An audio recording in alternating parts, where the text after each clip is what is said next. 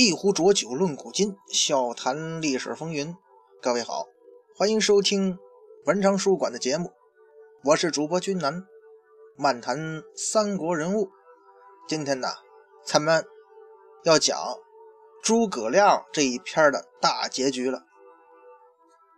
其实啊，诸葛亮的故事在上一期啊，咱们已经讲完了，因为诸葛先生已经去世了嘛。但是啊。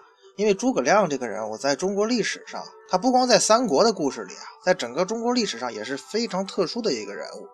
关于他的生前身后名的事儿特别多，所以呀，咱不得不再加上一期。也不说诸葛先生挺伟大的。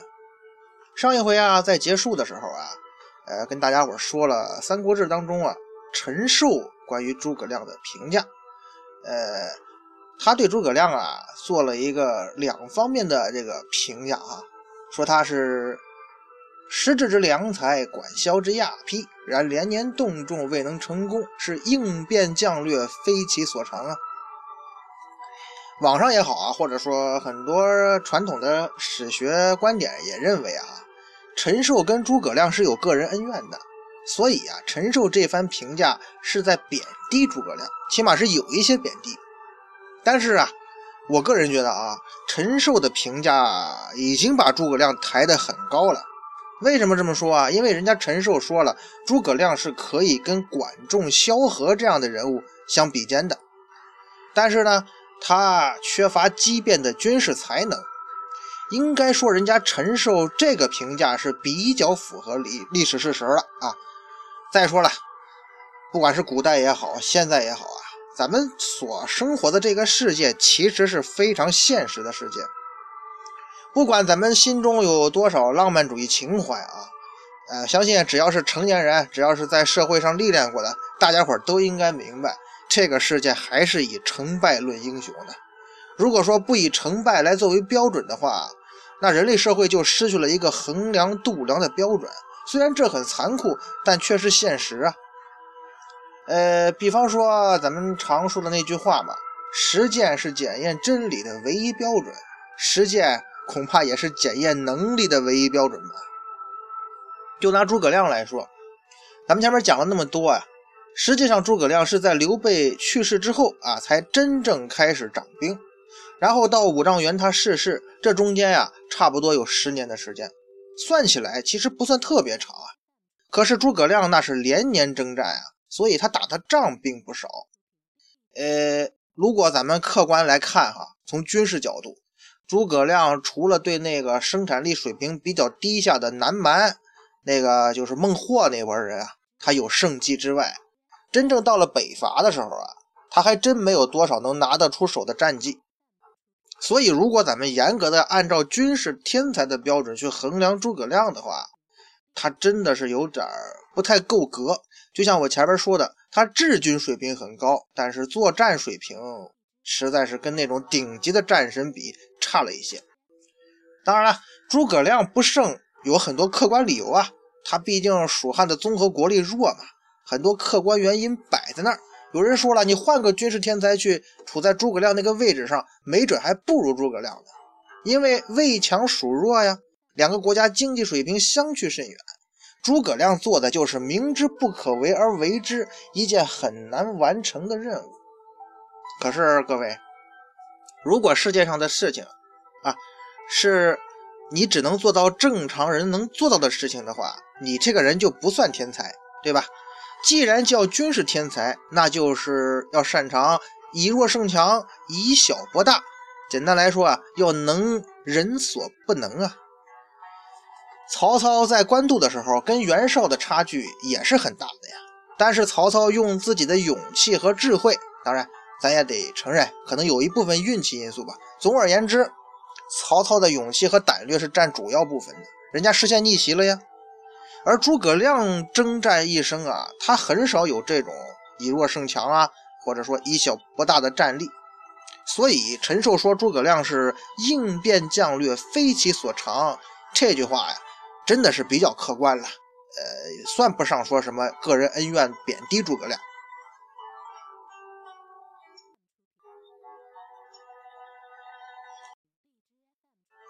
既然说的是生前身后名，咱就不得不谈一谈诸葛亮在他身后的布局。其实啊，任何一个政治家在感觉自己这个寿命啊、身体快不行的时候，他都会对自己死后的权力继承啊和利益分配做一个自己的规划。这种规划可是非常重要的，因为啊，这不仅关系到这个当权者自己一家老小的生死存亡。也关系到这个国家未来的命运呢。虽然很多时候这种规划最后都跟那个死去的人想的不一样了，发展的哈。但是，一生为谨慎的诸葛亮，在这么重要的事情上，他居然出了不小的问题，甚至啊，险险是毁掉了自己辛辛苦苦建立的这支北伐军呢。为什么这么说呀？咱们试想一下啊。这一次北伐，诸葛亮雄心勃勃从斜谷出发的时候，他应该不会想到，居然自己从此就再也回不去了。所以啊，又说就是说诸葛亮这次出征啊，他的初衷他并没有想到这竟然是自己人生最后的一段日子，所以他可能在整个行动过程中啊，他操心的还是打仗的事啊，战争细节。对于自己死后的政治安排，他这个时候不可能考虑太多呀。即便说司马懿已经预料到诸葛亮可能命不久矣了，他诸葛亮自己估计也没有精力去考虑太多这方面的事儿。一直到了他病倒，诸葛亮才发现自己真的要油尽灯枯了，他才开始安排身后事儿。所以呀，咱们可以断定一点，就是诸葛亮的这个身后事的安排是比较仓促的。既然比较仓促，那就意味着会有很多问题啊。咱们先看《三国志·魏延传》，建兴十二年秋，亮病困，密与长史杨仪、司马费祎、护军姜维等作申末之后，退军节度，令言断后，姜维次之。若言祸不从命，军便自发。简单来说呀，这就是诸葛亮临终之前啊，他召开了一次高级军事会议。但是这次会议的召开导致了严重的后果。首先啊，咱们看。主帅病危，为了怕引引起这个军心的动摇，他只能跟少数人商定身后事这可以理解。但是这少数人啊，你不但要包括你自己的亲信啊，也应该包括军中最重要的高级将领吧？魏延当时啊是前军师、征西大将军，假节领汉中太守、南郑侯。诸葛亮呢是以丞相录尚书事假节领司隶校尉、益州牧、武乡侯。他们两个人啊，都是假节封侯，由此可见，魏延在蜀汉朝廷中的地位，起码明面上吧，是仅次于诸葛亮的，比姜维那些人都要高。以官位论之啊，哎，杨仪这个时候任丞相府长史，费祎呢是丞相司马，姜维是中监军、征西将军，这三个人他的官职完全不能跟魏延相比。可是你诸葛亮召开如此重要的军事会议，这是你临终之前的军事安排啊，却偏偏没叫他魏延，把魏延排斥在外，只能说呀，这是诸葛亮有意为之了。其实咱们要是跳开演绎对于魏延这个天生反骨的人设哈，客观来看，哎，你诸葛亮最后的安排。一大诟病就是你居然没有安排谁在你去世之后任全军主帅，只是命令魏延断后，姜维次之，在前后军中间起一个衔接辅助作用。杨仪任何职呢？哎，不知道，没记载。不过呀，咱们看以后的事态发展呀，好像是全军上下默认诸葛亮让杨仪呀暂设全军统帅。可是事实上呢？杨仪，你既没有蜀汉朝廷或者诸葛亮临终的正式任命，就算大家伙觉得你你是三军主帅，可是你这样一来统帅全军是名不正言不顺呢。而魏延呢又跟杨仪不对付，这不就为他俩人内讧埋下祸根了吗？而且诸葛亮还留下一道密令啊：若言或不从命，军便自发。就是说，如果魏延不听你们的，你们自己走。这似乎好像是内定魏延他要抗命叛逆啊，所以说诸葛亮这个安排啊，很让人觉得奇怪。那他为什么这么安排呢？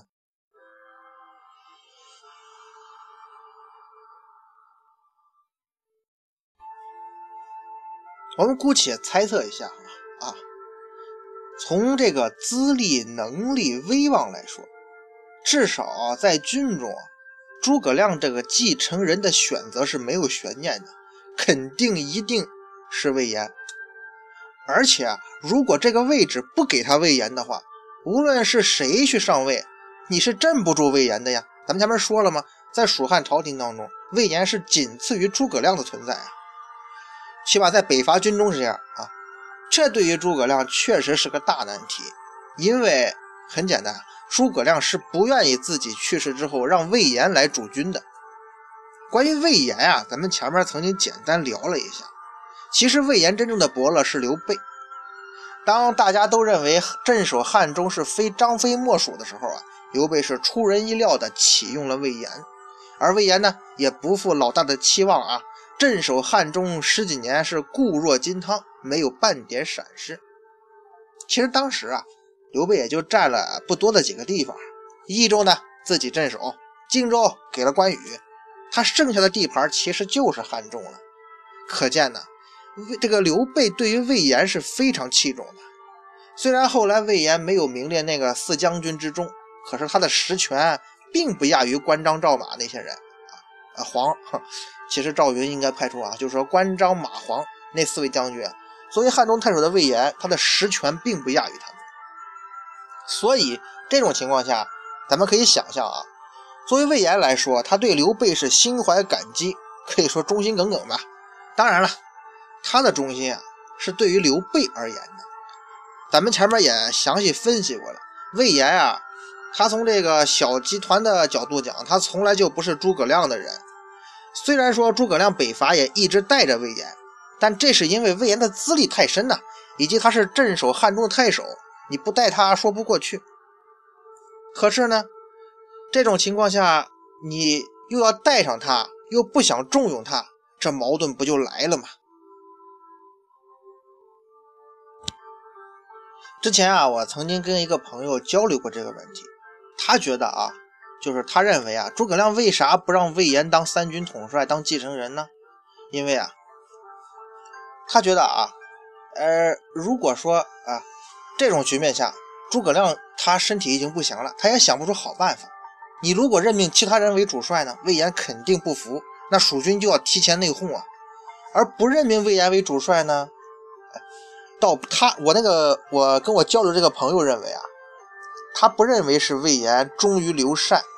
毕竟诸葛亮快死了嘛，魏延忠于谁，以及他的地位功勋会如何变化，其实跟诸葛亮没什么关系了。他认为啊，诸葛亮是怕主战派魏延在自己死后，如果当了三军统帅，会去主动挑战司马懿。而且魏延好像在也肯有有这方面想法啊，因为他之前像子午谷奇谋什么的，他是个主战派，就说就说在这个军事方面他比较激进啊啊。虽然说魏延跟司马懿要是这么打起来，结果真不好说。但是可能诸葛亮认为啊，魏延会不敌司马懿，就是说，在诸葛亮看来，魏延不是司马懿的对手。如果说让你做三军统帅，很可能导致部队全军覆没。当然了，我觉得吧，也有这方面因素。但是咱们不妨啊，把这个视线再抬高一点好吗。诸葛亮是什么人呢？他是一个权臣，哎。作为一个权臣，你在这个身后事的托付的时候，最重要的事儿就是继承人呢。稍有不慎，就有可能哎，在死后身败名裂，祸及子孙。三国时候这种权臣不少，所以诸葛亮选继承人，必须选一个对自己完全忠心呢，起码要贯彻自己思想的人啊，对吧？魏延，我活着的时候就跟我不对付，死了之后肯定也不会按我的路子来呀，所以不能用魏延。这恐怕是更深层次的原因吧。魏延这个人军事能力确实够强，大破费耀、郭淮的战斗应该算得上是诸葛亮北伐不多的胜仗。而且魏延资历高啊，能力又强，所以整个这蜀汉的军营啊，魏延应该没几个瞧得上的人，甚至啊，恐怕也包括诸葛亮。诸葛一生为谨慎吧，他为什么要小心呢？因为他实战经验不足啊。咱们也说了，诸葛亮真正带兵是在刘备去世之后啊。魏延呢，他这个身经百战，而且用兵一向主张出奇制胜。诸葛亮最大的顾虑呢，恐怕就是如果把军事指挥权真交给魏延了，他就会违背诸葛亮既定的军事路线，而按照魏延自己的作战方略行事。这可是诸葛亮不能容忍的，这也是任何权臣在设定继承人的时候不能容忍的。而且诸葛亮在官员这个人才使用上，他有一个奉职训礼的标准。比方说著名的《出师表》里边嘛，他就哎再三的分析他所称颂、推荐和重用的官吏，什么呃郭攸之、费祎、董允、蒋琬、姜维、向宠这些人，这些人无一不是循规蹈矩、符合循吏标准的人物啊。魏延呢，他是一个有自己独立见解、性精高不为上的大将。他以韩信自比，认为诸葛亮胆怯呀，所以魏延经常感叹自己是怀才不遇。刘备死了之后，诸葛亮是独揽大权，那话嘛，政事无巨细，闲绝于亮。连后主刘禅都说自己是政有葛氏，计则寡人，就是政政治上的事啊，让诸葛诸葛相父去做，我这个皇帝啊，只负责祭祀。而魏延呢，他又时常不买诸葛亮的账。时间长了，难免会招致诸葛亮的记恨呢。诸葛亮也是人嘛，你魏延好像哪方面都不招我喜欢，对吧？其实权臣啊，在古代也是非常危险的一个地位和职业吧。因为啊，古代很多权臣啊，大多数吧，基本上都是一个什么路子呢？生前声名如日中天，权势啊，那不得了。可是，一死呢，往往就会遭到清算。比方说霍光，还有明朝的张居正，都是这样嘛。那刘禅呢？你说这位阿斗当了那么多年的傀儡皇帝，换成你，是吧？你站在他那个位置想想，心中能没有一肚子火吗？哎，就算他刘禅没这个魄力，要是魏延主政了，再给后主添把火，再把诸葛亮清算一番，难免诸葛先生就要走那些权臣的老路啊。而且还有一点啊，诸葛亮跟魏延在军事上的分歧非常大。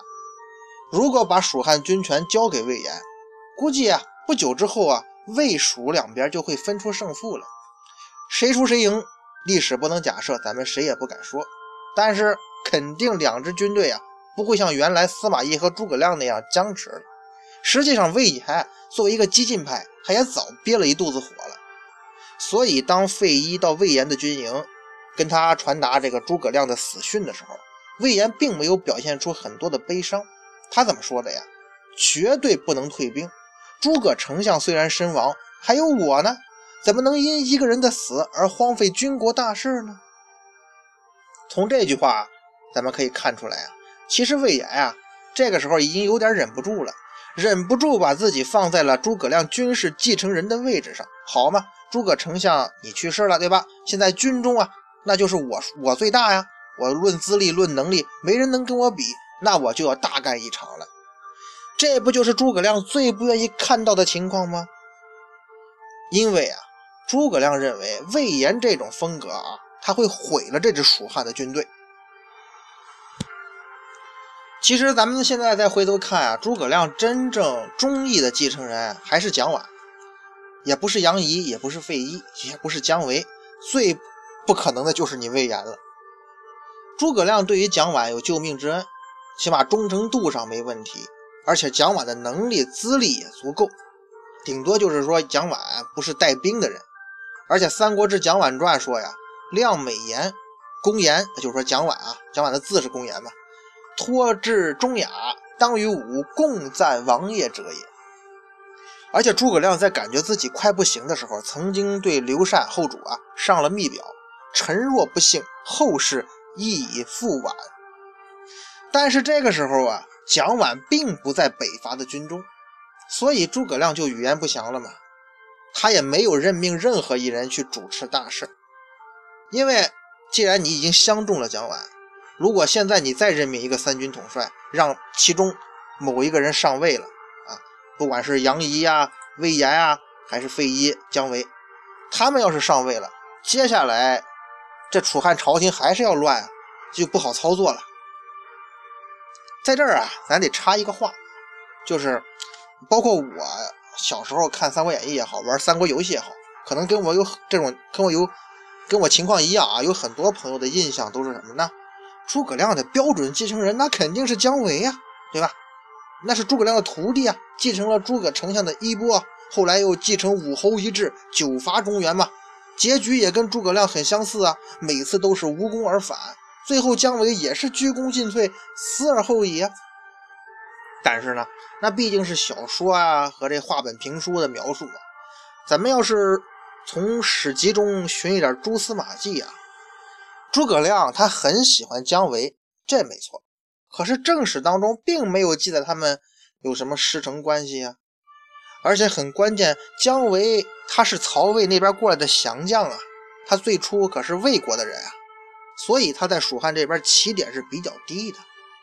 在魏国的时候啊，姜维就是因为他父亲是烈士嘛，魏国捐躯了，所以得了个中郎的官职。在蜀汉军营这边呢，因为诸葛亮对他很喜欢啊，比较偏爱他，觉得小伙不错。所以他也算得上是火箭般崛起了。作为一个降将啊，能升得这么快，短短五年啊，姜维就升到了中监军征西将军、当阳亭侯。这个确实是诸葛亮很关照姜维，可能很喜欢他。但是呢，说到要做诸葛亮接班人，你不管是资历还是威望，包括你这个身份啊，姜维还差得很远。而实际上后来也是嘛。姜维一直熬到了蒋琬、费祎都死了之后，才当上大将军嘛，总领蜀汉的军事。那个时候啊，离诸葛亮去世已经过去二十年了。那咱们再回到眼下啊，说了他这个诸葛亮的继承人问题了。可是眼下最头疼的人啊，那就是魏延嘛。以魏延的资历和性格。他肯定不能容忍像杨仪、费祎啊、姜维这些小字辈骑到他头上啊！那这个人该如何处理呢？诸葛亮也没办法呀，所以他采用了一个没有办法的办法。怎么呢？诸葛亮的安排实际上是把军权交给了由杨仪、费祎和姜维组成的三人军事领导小组。嘿，好像跟后来遵义会议的我党的那个三人军事小组有点类似啊。反正既然选不出一个真这个大权独揽的领导人，就搞一个集体领导吧。而且这三个人一起的话，应该可以压住魏延吧。而诸葛亮给魏延又安排一个任务，让他负责大军撤退时候断后。所以啊，恐怕诸葛亮已经预料到了魏延肯定会因不满而抗命的，所以他安排了姜维作为替补。所以咱们现在来看哈，虽然诸葛亮这个后事的安排是很仓促的，但是他也是煞费苦心呐，而且呢有非常大的风险。可是如果咱们是诸葛亮，在这种情况下，真的是也没有更好的办法了。诸葛亮这个三人领导小组啊，还是有几个高明的地方的。首先呢，这是一个临时的领导小组吗？对吧？你们的任务只是让大军成功的撤回，撤回成都。你们这个小组的任这个使命啊，就完成了，跟将来的权力交接啊没有任何关系。说白了嘛，就是咱们前面提到的，这三个人就不会影响到蒋蒋琬的顺利接班。可是你诸葛丞相这么想，呃，可以啊。可是具体到当事人啊，人跟人吧，他个脾气秉性是不一样的，你就会容易给人家造成错觉嘛。特别是这个三人小组当中的那位杨仪，咱们说了啊，姜维资历尚浅，他这个时候还没办法走到最高领，就是蜀汉军权最高领导这方面这个地地位的资历和实力。嗯，而费祎呢，他是一位好好先生，有就是这个杨仪啊，哎，他就自认为啊啊，我就当仁不让，继承丞相的位置了嘛。而这种错误的信息恐怕也会传到魏延那里的，这也是最终把魏延激怒的一个关键安排。因为啊，魏延跟杨仪两个人的关系非常差，差到什么程度呢？水火不容啊！魏延呢，平常在蜀汉军营中，他自恃这个资历老、能力强，所以基本上所有人都不放在眼里。说话办事呢，就透出一些嚣张和傲气。一般人嘛，对于魏延这种态度就忍了。你资历老，你本领大，那，我忍了你。可偏偏这个杨仪呀，他也是个驴脾气。大家伙要在单位，也可能联想一下，如果单位有这么俩人，他俩不掐才怪的，对吧？他也老是跟魏延对着干。这杨仪一来二去，魏延就受不了了。呃，史书记载啊，有一次两个人在争论，估计啊，作为军事干部，这个魏延啊，说不过这个秘书出身的杨仪。秀才遇到兵，有理说不清，那魏延就不跟杨仪啰嗦了，直接拔出剑来，就在杨仪面前比划，甚至啊，把剑就架到杨仪的脖子上了。你再废话，信不信老子砍了你？把杨仪吓得是眼泪鼻涕失禁了，着实丢了一回丑。可是杨仪这个人呢，又是出了名的心胸狭窄。咱们别看他又是流眼泪又是流鼻涕啊，我估计啊，这个时候杨仪心里头。已经暗暗发誓了，好你个魏延啊！你以后啊，千万别落我手里，不然我一定让你死的很难看。所以两个人平时就这么个矛盾深重。最终啊，这个魏延兵败之后啊，杨仪的表现很变态啊。因为当马岱带着魏延的人头来见杨仪的时候，杨仪是把魏延的人头抛在地上，踩着魏延的头骂道：“啊，庸奴！”复能作恶不？你说这人多变态！这还不算完啊，后来又把魏延就是夷了三族啊！你说俩人这仇得多深呢？咱们可以想象一下，当时啊，在费祎传达了诸葛亮的命令，离开魏延的营寨之后，魏文长心里头应该已经气炸了。他可能原来还自己一厢情愿，觉得吧，丞相一死，那。我肯定当仁不让的老大呀，我就可以放开手脚大干一场啊，北伐说不定就成功了，我就威震华夏了，我就名留青史了。可是结果呢？诸葛亮的安排是直接把魏延排除出了领导层，开会都没让他参加，还让他干了一件断后的脏活。最糟糕也最让他接受不了的是什么呢？诸葛亮竟然把这个领导的位置安排给了杨仪。有杨仪在，我还有什么好果子吃啊？我要不采取点行动，估计得被杨仪那小子整死啊！看到那边大军已经不理会自个儿，拔营后撤了，于是魏延啊就玩了个更狠的。还是那句话呀，冲动是魔鬼。魏延的冲动把自个儿彻底打入了深渊。其实啊，这个历史上在重大权力更替的时候啊。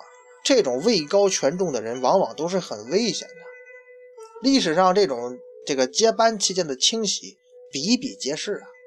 越是这种时候呢，往往就要越谨慎，要学会韬光养晦。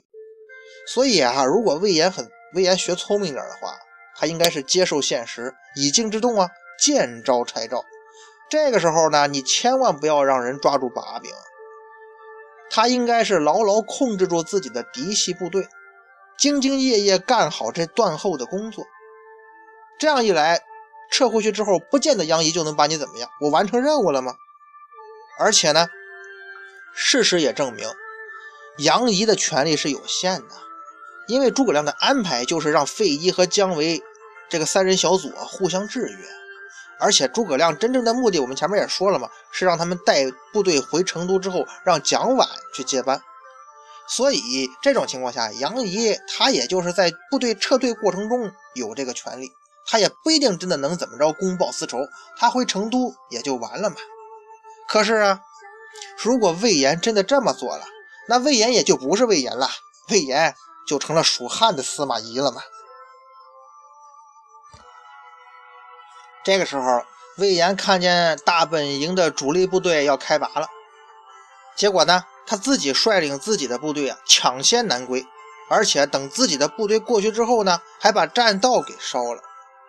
大家伙都知道那个成语吗？明修栈道，暗度陈仓。那是因为啊，蜀道这一带啊，地势险峻，那道路呢，都是用那些木头啊，在悬崖峭壁上搭出来的栈道。魏延，你这烧栈道什么意思呀？你等于把这个蜀汉北伐军主力部队的归路给断了呀。如果这时候那边司马懿全力追击的话，北伐军不就全部报销了？如果这支军队没了，蜀汉的实力那是大损呢。但是魏延就安全了。哎，这个时候啊，成都方面就不敢来追查魏延责任了，因为如果真的是这样的话，蜀汉就没人了嘛，你只剩下魏延的部队了。如果再把魏延逼急了，蜀汉就亡国吧。所以这个时候啊，魏延就可以大权独揽，蜀汉朝廷还得哄着他。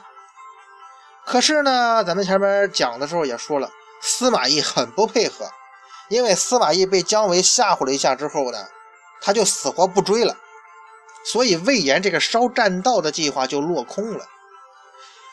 这个时候啊，魏延跟杨仪就同时向后主刘禅上表，呃，语言都差不多，说互相互相说对方谋反。所以刘禅这个时候就问旁边的蒋琬这些人啊，他们俩到底谁是真正谋反呢？这个时候大家伙都说魏延有问题，这也难怪啊，谁会喜欢那个牛逼哄哄的魏延呢？一旦魏延掌握大权，谁能镇得住他呀？再说那边，姜维、杨仪那些人看到栈道被烧毁了，只有另走山道吧，翻山越岭往回走。以前的时候啊。就是《三国演义》也好，史书也好，看到这一段啊，我都觉得有点问题。怎么呢？您说这个栈道都断了，蜀汉军队怎么还回来那么快呢？是不是记载有问题啊？不过咱要是仔细想想啊，这也不是完全没可能。为什么呀？因为蜀汉的军队是在撤退啊，粮草辎重已经都丢了，而且蜀汉的部队是以步兵为主啊。你又是熟悉这个地形。真要是集中全力翻山越岭啊，恐怕也不是什么难事其实啊，保持这个栈道的通畅，最主要作用啊是用来运兵粮的，这也是诸葛亮每次北伐的命门所在。所以像后来邓艾的奇袭阴平，他也是属于带极少的粮草啊，就基本不带辎重嘛，翻山越岭。那种情况下，如果蜀汉军队死守，邓艾的部队疲劳至极啊。又一时拿不下城池的话，那只有全军覆没一条路。邓艾的胜利啊，其实还是得益于那个时候啊，就是蜀汉亡国前夕啊，魏国对于蜀汉这个蜀国人哈，他的心理压力已经非常大了。因为啊，那个时候钟会的几十万大军就在后边啊，在兵临剑阁嘛。这个时候，蜀汉大部分这个人心啊，已经认为啊，这属于无谓的抵抗了，支持不了多久。所以，邓艾突然出现在这个腹地，蜀汉国人的这个心理防线其实已经崩溃了，才会迅速投降。如果说邓艾奇袭这件事儿提前的话，提前在双方的实力还在一个水平线上的时候，那他这种奇袭呀，就是在找死。这个时候呢，魏延听说主力部队居然是完好无损的回来了，魏延也不傻呀，他知道情况不妙，于是带领部队在谷口进行阻击。杨仪呢，就派王平带领部队来跟魏延交战。史书记载啊，王平在阵前是大骂魏延：“诸葛公去世，尸骨未寒，你们这些人怎么敢如此啊？”结果魏延的部队呀，呃，知道这这件事儿其实错在魏延。所以很多士兵都不听魏延的命令，就都散了。结果就是魏延啊，只与其子数人逃亡。哎，等于部队丢了，把他抛弃了。他跑到汉中，杨仪就派遣马岱追上魏延，并且斩了魏延。乍一看吧，好像王平这几句话，哎，就把这魏延的部队给说散了。实际呢，咱们要是理智的想一想，没那么简单。不是王平这几句话多厉害，实际上是魏延的手下都知道，魏延现在是穷途末路了。要想打的话，就魏延这点部队哪能挡得住主力部队啊？对吧？往回退呢，成都那边就会把他们当做叛军去处理。简单来说呀，再跟着魏魏延干的话，那就是死路一条了。再说，魏延这次烧栈道的行为确实很有点过。他等于把整个北伐部队都坑了，大家心里头应该觉得有愧啊。而且王平阵势一拉开，魏延这边士兵都看出实力悬殊了。这时候王平再把诸葛亮去世拿出来说事儿，哎，这些蜀汉部这个士兵平常对诸葛亮就敬若天神，而且现在魏延干的吧又不对，是吧？又等于是在背叛诸葛丞相啊，所以他的亲兵都崩溃了，也就自然而然了嘛。最终啊，魏延死了，志得意满的杨仪回到成都，他也自以为我就要继承诸葛丞相的衣钵了。可是咱们前边都讲了嘛，诸葛亮想要的继承人不是他呀。杨仪发现身边人都有所封赏，而自己呢还是那个北伐军的中军师。可北伐部队在回到成都之后就不存在了嘛，完成任务了。他这个中军师能干啥呀？嘿，啥也干不了呗。杨仪等于是整个撤退过程中费了那么大劲，在为别人做嫁衣啊，空欢喜一场。当然了，这一切其实也来自于诸葛亮的安排，因为人家诸葛亮，咱们前面说了，生前已经给后主密奏。认为啊，杨仪这个人啊，性情急躁狭隘，不能担当重任，所以杨仪实际上只是诸葛亮安排下来对付魏延的一个棋子。这种情况下，对于杨仪这种性格的人来说，怎么能咽下这口气呢？所以他对于蜀汉政权来讲，就成了一个不安定因素，也就肯定成了下一个被清洗的对象啊。根据史书的记载啊，杨仪在这个没有得到重用之后啊，天天发牢骚。有一次啊，费祎就去慰劳看望他，杨仪就对费祎表示啊，我这个怨恨呐，愤怒啊，说了很多以前的事儿。他就说了这么一句，他说啊，当初丞相去世的时候，我要是带着部队去投奔曹魏，今时今日我怎么会落魄到这种地步呢？真是令人追悔莫及呀。费祎呢，不动声色，却是秘密的把这句话呀向上面给奏报了。结局就是杨仪被废为平民，流放汉家。杨仪呢，到了流放之地，再次上书诽谤，语气呢措辞非常激烈。于是朝廷派人到郡中去捉拿他，杨仪就自杀了，他的妻儿老小就回到蜀地。当然了，其实啊。杨仪是以什么理由被拿下的，根本不重要，因为杨仪作为一个棋子，哈，你在做掉魏延之后，你的命运已经注定，你的使命也已经完成了。可是杨仪呢，他还做着要当丞相的美梦。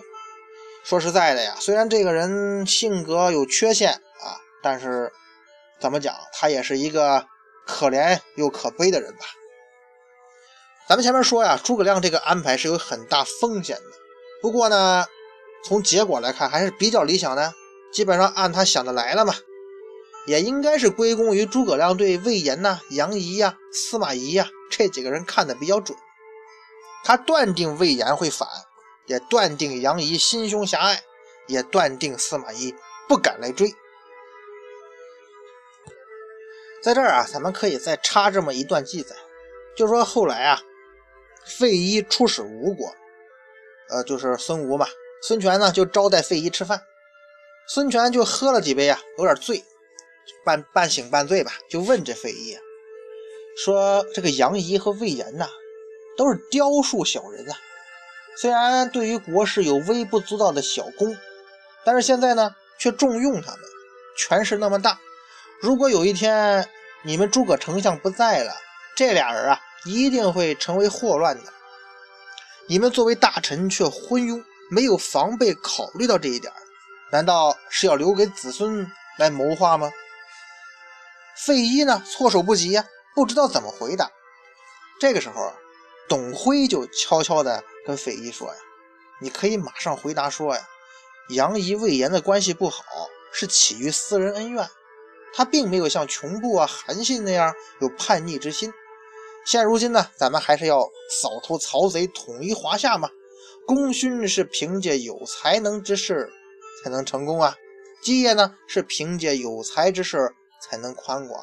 如果只是为了防备这些还没有萌芽的事儿，舍弃两人不用，那就像是你如要防备风浪，所以干脆把船只砸沉，那你怎么出海呢？这也不是长久的思虑啊。孙权听完之后大笑。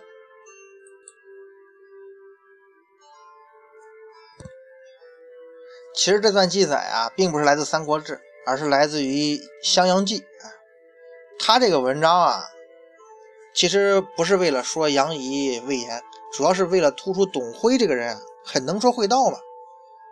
不过呢，咱如果要是从这个故事发散出来思考一下的话，既然孙权都看出来魏延、杨仪这俩人有问题，那诸葛亮他对人心这么洞若观火的人，能对魏延、杨仪这两个人的矛盾和人品没有了解吗？因为啊。这两个人德行和矛盾，连东吴都知道吗？所以后来两个人出现矛盾激化，恐怕是诸葛亮早就料到，也是他刻意安排的吧。当然了，这是个历史段子，咱如果仔细分析起来是有问题的。首先，如果说真的孙权跟费祎说这种话的话，不合适啊。所以他这段话恐怕是后人根据结果附会出来的，因为后来。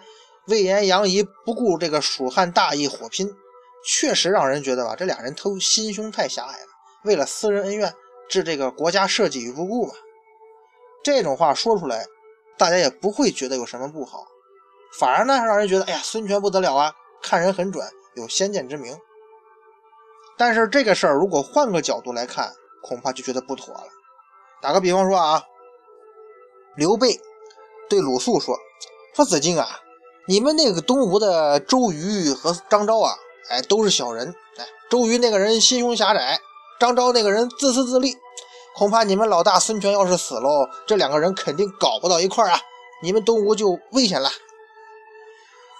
您要是鲁肃，就是再老好人，听到这种话，恐怕心里头也会生气吧？你这不明摆着在挑拨吗？我们大臣之间的事儿是不需要外人说三道四吧？孙权这段话呀，恐怕也是这个道理，所以这段记载啊，哎，后人附会的可能性更大。魏延已经是封侯贾节的蜀汉军中第一人，杨仪也是重臣呢。孙权作为一国元首，当着蜀汉的大这个使臣面啊，说出他们俩是什么小人这种话，是不合时宜的，也是孙权说不出来的。如果说他喝的烂醉，那旁边董辉那一那个义正言辞大道理就没有什么意义了嘛？跟一个胡言乱语的醉鬼有什么可说的呢？在历史上啊，史书上或者各种这个记载上，这种段子非常多。比方说，裴松之的注啊，引了一段魏略的记载，说受诸葛亮托付兵权的人啊，实际上是魏延。杨仪呢，因为怕魏延掌权之后趁机陷害他，所以造谣说魏延要北上投敌，并且发兵攻之。然而呢，被诬陷的魏延深恐跟他开战就清白难雪了，所以是只逃不战，最后被杨仪追杀了。这个剧情就非常狗血了，这等于说人家魏延是忍辱负重啊，为了蜀汉大局，最终不惜身败名裂。哎，这种说法咱们一听就知道很不靠谱啊。甚至连裴松之，他虽然引了这段注哈，但是他也认为啊，这种说法只是在曹魏那边的传言，而蜀汉这边陈述的《三国志》这个记载就比较可信了。诸葛亮如果说真的要把兵权交给魏延，让魏延接班的话，那最容易不过的事儿了吗？咱们前面也说了吗？你直接把魏延交过来，托付大事就可以了。以魏延的资历、实力、能力，他接班那就是你一句话的事儿嘛。也不会为杨仪钻空子啊！就算魏延当时并不在营中，诸葛亮没机会在临终前当面见到魏延，杨仪也不可能一家独大呀。诸葛亮临终的安排是三人领导小组啊，费祎、姜维又不是死人，哪能任由杨仪胡搞吗？再说了，魏延他不可能不在营中啊，因为当时的战况是蜀汉军队深入关中腹地，跟曹魏部队在对峙啊。你魏延跑再远，能跑哪儿去呢？所以这段魏略的注啊，可以肯定只是曹魏那边一个段子罢了。目的呢，很明显就是黑蜀汉的。因为这里头的逻辑是什么呢？因为蜀汉人明显是昏庸无能啊，坏人当道，好人蒙冤嘛。哎，当然了，这段记载啊，假如说《三国演义》中这人的人设呀。是一个需要歌颂的正面人物，比方说关羽啊，或者赵云这种人物，他是这么个形象人设的话，恐怕这一段记载就要被罗贯中老先生拿来加以加以发挥了。所以啊，我们可以说啊，魏延是被诸葛亮设计害死的。但是诸葛丞相的光辉形象是不能有任何污点的，因此呢，这个屎盆子就要往你魏延身上扣了。哎，所以你魏延给后世留下的这个名声啊，就是一个有反骨的人，你就是一个不忠这个人物的典型。所以啊，说到这儿呢，诸葛亮的故事要真的结束了。咱们最后啊，不妨来总结一下，诸葛亮这个人啊，他是一个天才啊，文能治国，武能安邦，这个八个字儿说他一点都不为过。